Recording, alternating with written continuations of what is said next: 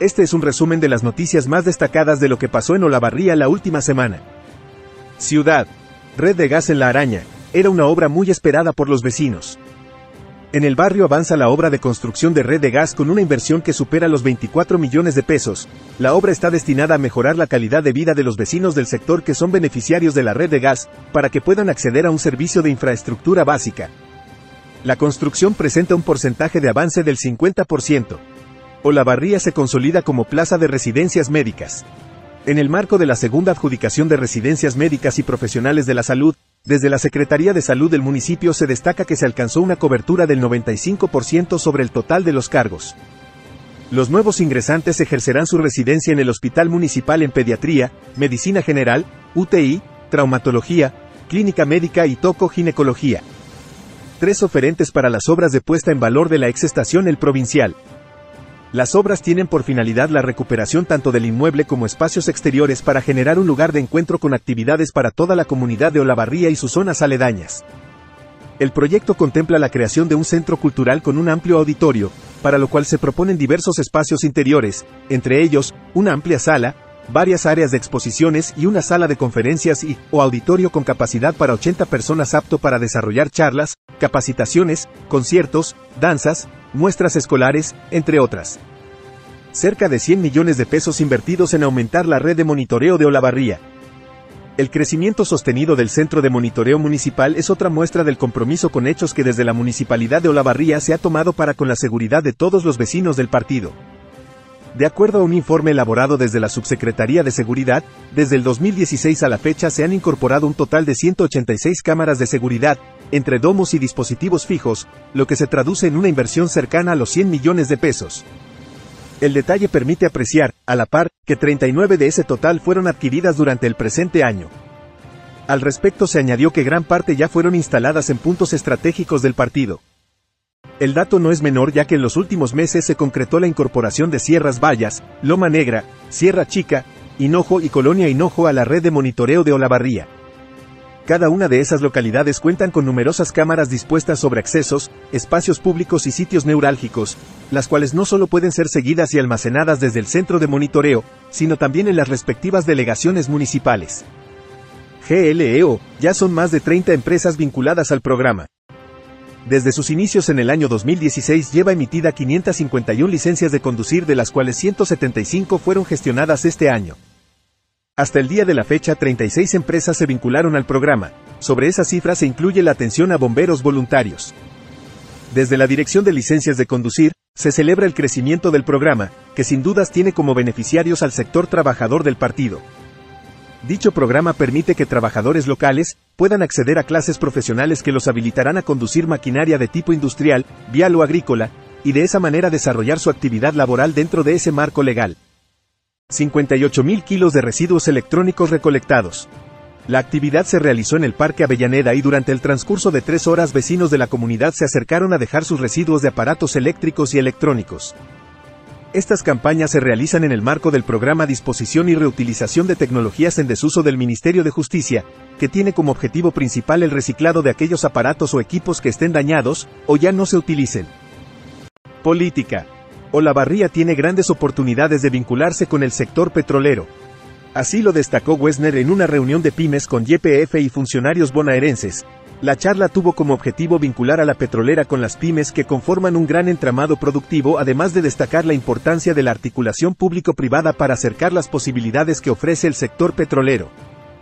Durante el encuentro mencionaron que es muy importante acercar propuestas para sumar proveedores en el marco de proyectos de GNL y petróleo, además de seguir a disposición para continuar vinculando y permitir que las pymes sigan creciendo. Se suspendió el debate de candidatos en el Club Pueblo Nuevo.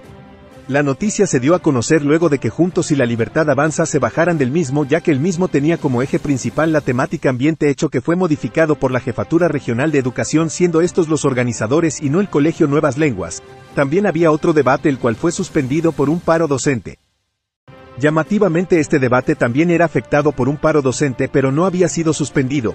Desde los dos espacios políticos explicaron que, no se va a permitir el abayazamiento ni el adoctrinamiento a los estudiantes de parte del gobierno de Axel Kisilov. Creemos que estos espacios son para defender la democracia y para que los estudiantes se expresen libremente. Unión por la Patria lanzó un comunicado repudiando el último spot publicitario de Ezequiel Galli. Mencionan que desde el 13 de agosto, momento en que el espacio fue el más votado, desde el oficialismo emprendieron una violencia verbal y una metodología de campaña agresiva que poco tiene que ver con las prácticas democráticas que demandan la mayoría de los vecinos. Por otro lado, el propio intendente municipal que en la misma elección quedó tercero se convirtió en el principal vocero de la descalificación y las acusaciones intentando generar un clima hostil creyendo que de esa manera se puede revertir lo que ya eligieron la mayoría de los olavarrienses. Además, las palabras que utiliza Ezequiel Galli son las mismas que circularon en el material apócrifo que se distribuyó la semana anterior por los distintos barrios de la ciudad, hecho que ya está denunciado en la justicia. Galli lanzó un nuevo spot de campaña, quieren convertir a la municipalidad en un kiosco. Así comienza el video, además dice, lo quiere atender la cámpora, para hacer lo mismo que hizo en todo el país, dar vueltos. Yo sé que los olavarrienses no lo vamos a permitir, porque eso ya lo superamos y hace tiempo elegimos confiar en la cultura del trabajo y el esfuerzo para salir adelante corrigiendo lo que tenemos que corregir, pero siempre con la mira puesta en el hacer, hacer de esta ciudad una mejor provincia, no un búnker de la política, dice en el video. La mesa de Juntos trabaja para mejorar la educación que esta gestión provincial abandonó. Gabriel Sánchez Iní mantuvo un encuentro con referentes de la educación de la mesa educativa. La charla se centró en las falencias del sistema educativo a nivel país, las cuales Olavarría no está exenta. Además se hizo hincapié en la cantidad de alumnos que a causa de la pandemia abandonaron el nivel secundario, aunque desde inspección distrital y regional lo nieguen y no permitan un libre acceso a las estadísticas la mesa educativa de Juntos debatió sobre adoctrinamiento y persecución docente. Familias, docentes y no docentes compartieron sus realidades sobre las experiencias vividas durante esta gestión provincial. Con gran convocatoria de todos los actores de la comunidad educativa local, se reunió la mesa educativa de Juntos. Se debatió acerca de adoctrinamiento en las escuelas y de las trabas político-partidarias que algunos espacios ponen al momento de mejorar la calidad educativa de las instituciones del partido de Olavarría. Padres de alumnos de la escuela secundaria número 17 de Sierra Chica compartieron la mala experiencia vivida con el director de la institución. Detallaron que desde la cooperadora solicitaron al municipio que se realice un corte de pasto en la escuela, debido a las alimañas que habitan el lugar cercano a la cantera. La respuesta del director fue, yo milito con Maxi Wesner, no vamos a hacer política dentro de la escuela y no voy a firmar la autorización para que ingresen empleados municipales. Esto ocurrió días atrás, sin embargo, se dio a conocer que, militantes del espacio de Wesner van a ir próximamente a cortar el pasto a la escuela. Maxi Wesner mantuvo una reunión con autoridades de la Facultad de Ingeniería de la UNICEN. Maximiliano Wesner este jueves recorrió la FIO y fue recibido por la decana de la Facultad de Ingeniería, María Aide Peralta, el vicedecano, Óscar Cabrera, el secretario de Extensión, Joaquín Domato, y el responsable del equipo de investigación, Gastón Barreto, quien explicó los detalles del proyecto. La gestión pública debe nutrirse del conocimiento que se construye en nuestras universidades públicas. Es clave la articulación entre el municipio y la universidad para pensar y concretar diversas políticas públicas, destacó Wesner. Durante la recorrida, visitaron el espacio de cultivo experimental de cannabis y el laboratorio de cromatografía y caracterización de cannabis y sus derivados. Policiales investigan procedencia de cables encontrados en la banquina de la autopista Fortabat. El personal policial, momento en que se encontraba realizando recorridas, visualizan varios pozos hechos recientemente. Allí constataron que debajo de unos arbustos había elementos utilizados para la realización de los mismos, como palas y barretas, además de sierras, tijeras y cuatro bolsas de 200 kilos de cable.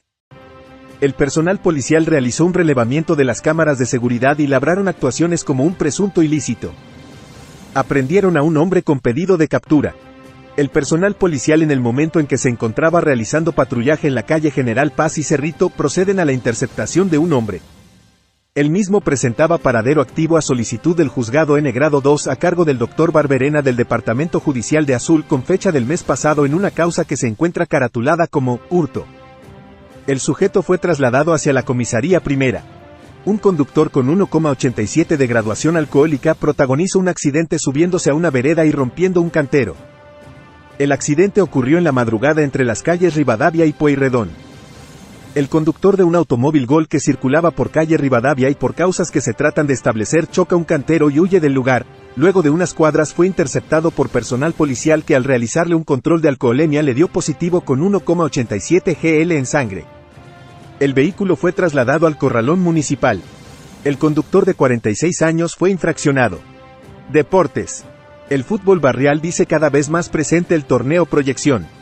Durante el transcurso del fin de semana, se inició la segunda edición del torneo Proyección, el certamen impulsado desde la Secretaría de Deportes y Recreación Municipal con el apoyo de la Liga de Fútbol Local, el cual tiene como objetivo acompañar a los chicos que se incorporan a las categorías formativas, favoreciendo su integración y participación logrando con ello que se sumen a la práctica del deporte y hábitos saludables. En la etapa de escuelita, las competencias y encuentros facilitan la participación de todos los concurrentes, favoreciendo no solo a la enseñanza del deporte, sino también la integración y desarrollo de valores en un ámbito recreativo. Con el paso a las categorías formativas la participación en cancha se ve reducida, quedando en algunos casos únicamente limitada a los días de entrenamiento semanales en el club. Este fue el resumen semanal de noticias de Portal Urbano.